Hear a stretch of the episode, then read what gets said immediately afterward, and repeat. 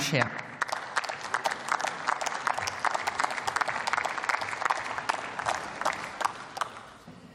Sehr geehrte Frau Präsidentin, liebe Kolleginnen und Kollegen! Ich möchte noch mal kurz äh, auch die Bevölkerung mitnehmen in das, in die Untiefen, die hier mit dem AfD-Antrag in die Debatte eingeflochten werden, damit das auch nicht einfach so unkommentiert ähm, uns verlässt. Die AfD fordert allen Ernstes den Deutschen Bundestag auf. Das sollten Sie alle wissen dass der Bundestag festzustellen habe, Klimaschutz ist ein politischer Kampfbegriff. Das Klima lässt sich nicht schützen. Der menschliche Einfluss auf das Klima ist umstritten. Das ist das, was Sie fordern. Sie applaudieren. Jetzt lese ich davor, was das Verfassungsgericht, was das Verfassungsgericht in Ausschluss unseres Artikel 20a Grundgesetz verfassungsgerichtlich festgestellt hat. Dabei nimmt das relative Gewicht des Klimaschutzgebots, Klimaschutzgebots in der Abwägung bei fortschreitendem Klimawandel weiter zu. Das, was Sie mit Ihrem Antrag verfolgen, und ich habe jetzt ja nur einen Satz daraus zitiert, der aber alles sagt, das ist ein Angriff auf unsere Verfassung. Das ist ein Angriff auf unsere Verfassung.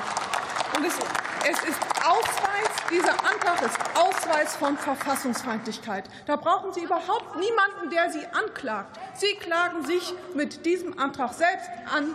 Dieser Antrag ist Ausweis von Verfassungsfeindlichkeit.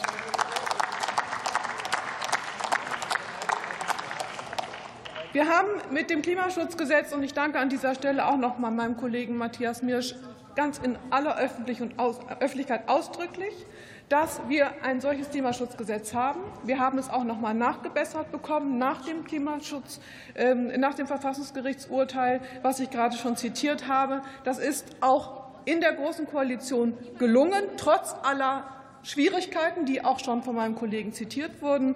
Wir haben es aber hinbekommen, und wir nehmen jetzt mit der ersten Lesung zu einer Novelle des Klimaschutzgesetzes uns den Umständen die Umstände ernst, dass es Verfehlungen gibt beim Einhalten des Klimaschutzes, der Klimaschutzziele.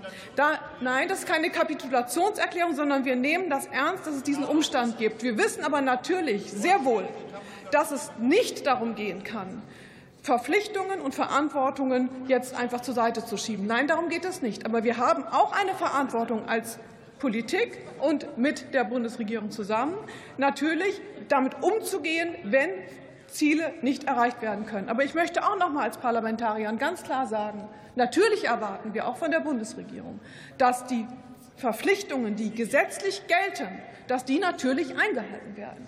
Daran wird auch keine Gesetzesänderung, die wir hier jetzt vorzunehmen haben als Ampel, etwas ändern können. Die Verpflichtungen gelten, und in diesem Sinne bin ich auch bei den weiteren Beratungen unbedingt dafür, dass die Stärkung des Parlaments nicht geschwächt wird. Vielen Dank.